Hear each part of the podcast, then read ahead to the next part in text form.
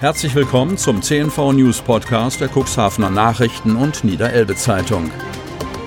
In einer täglichen Zusammenfassung erhalten Sie von Montag bis Samstag die wichtigsten Nachrichten in einem kompakten Format von sechs bis acht Minuten Länge. Am Mikrofon Dieter Bügel. Montag, 3.8.2020.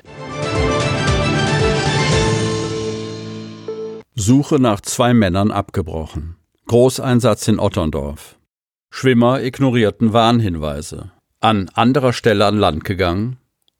Otterndorf. Am Freitagnachmittag beobachtete die DLRG von der Otterndorfer Wachstation im Außenbereich zwei Männer im Alter von etwa 50 Jahren, die zum Schwimmen in die Elbe gingen. Auf Warnhinweise der ansässigen DLRG-Retter reagierten sie nicht und begaben sich immer weiter Richtung Fahrwasser. Kurze Zeit später waren die beiden Männer vermutlich durch eine Welle eines Containerschiffes verschwunden. Es begann eine Suchaktion.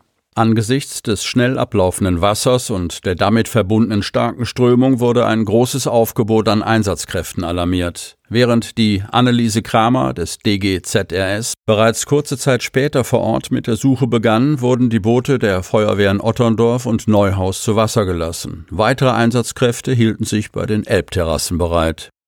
Das Rettungsboot Hermann Schrader verließ zeitgleich seinen Standort und begann die Suche von Cuxhaven kommend.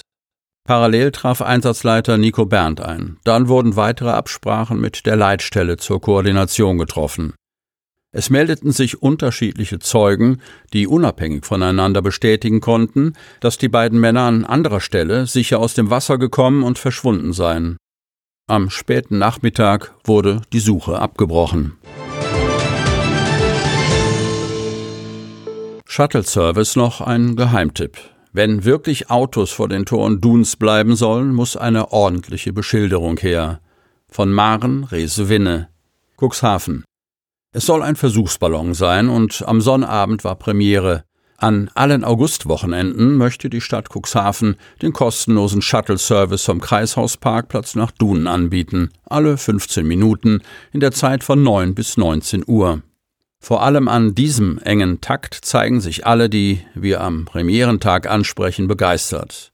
Da könnte man sogar noch mal hin und zurückfahren, um den Sonnenschirm zu holen, so die vier Gäste aus dem Bremer Umland, die Oberbürgermeister Uwe Santje und Pressesprecher Marcel Kolbenstädter am späten Nachmittag nach ihrem Urteil befragen.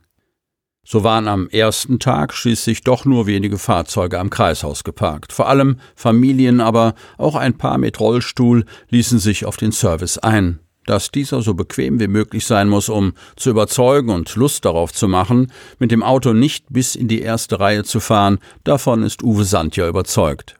Umweltfreundlicherer Verkehr brauche Alternativen.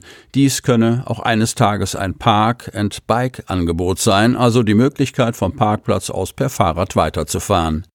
Die Botschaft derjenigen, die am ersten Tag im Bus mitgefahren sind, war jedenfalls eindeutig. Bitte gerne beibehalten. Herzlich willkommen. Freunde überraschten junges Brautpaar mit Aktionen auf der Hechthausener Brücke und zu Hause. Hechthausen. So mancher Autofahrer hat sich bestimmt darüber gefreut, dass man mit roten Herzen begrüßt wird im Kuxland, doch das hatte einen ganz besonderen Grund. Am vergangenen Sonnabendnachmittag schmückten vier junge Frauen des Fußballvereins FC Oste Oldendorf und Freunde die komplette Ostebrücke mit vielen roten Luftballonherzen. Eine Aktion für ein befreundetes Pärchen. Lena aus Esdorf und Michael aus Hechthausen haben geheiratet, verriet Corinna Seidel. Das Brautpaar hielt sich während der Aktion im Burgweg auf und war natürlich völlig ahnungslos, was sich auf der Brücke abspielte. Aber nicht nur dort. Das Haus der beiden in Hechthausen wurde in der Zwischenzeit von den Fußballern des SV Bornberg und weiteren Fußballerinnen des FC Oster Oldendorf sowie den Esdorfer und Hechthausener Freunden auf den Kopf gestellt. Der komplette Garten wurde mit weißem Flatterband spinnennetzartig verschönert. Auch im Haus gab es zahlreiche Überraschungen. Nach dem Eintreffen von Braut und Bräutigam war eine Feier Corona-bedingt im kleinen familiären Rahmen geplant.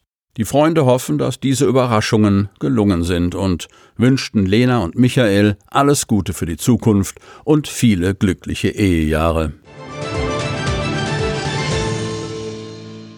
Ein Beitrag zu mehr Nachhaltigkeit. Bürgermarkt in Hemmoor besteht seit einem Jahr. Beratung wird gut angenommen. Von Thomas Schuld, Hemmoor. Neuigkeiten austauschen, günstig und nachhaltig einkaufen, Beratungsangebote anbieten. Ein Konzept so einfach wie wirksam. Vor gut einem Jahr, genauer gesagt am 26. Juli 2019, ging der zweite Bürgermarkt im Landkreis Cuxhaven an den Start und führt damit eine Idee weiter, die ursprünglich aus Hagen stammt. Mitten im Hemmerer Zentrum hat die Kirchengemeinde Warstade ehemalige Geschäftsräume angemietet. Nach einer kurzen Umbauphase und Bestückung mit gebrauchten Regalen eröffnete der Markt vor gut einem Jahr. Er führt seitdem zusammen, was zusammengehört. Mieter, die Dinge verkaufen, die sie nicht mehr brauchen. Kunden, die diese Waren günstig erwerben und damit einen Beitrag zur Nachhaltigkeit leisten. Darum ist der Bürgermarkt vom Charakter her auch kein Laden, sondern ein Marktplatz mit vielen Möglichkeiten. Eigentlich lief alles wunderbar, bis Corona kam. Wir waren nicht nur von der Akzeptanz, sondern auch finanziell auf einem guten Weg.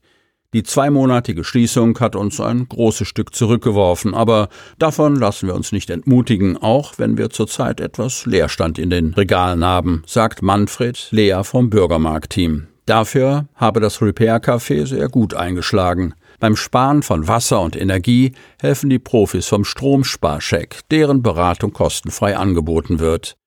Der Eine Weltladen bietet auf drei Regalmetern ein umfangreiches Sortiment an fair gehandelten Produkten. Für alle anderen freien Regale gibt es bis Ende August noch ein Geburtstagsangebot. Sieben Wochen Mietzeit zum Preis von fünf.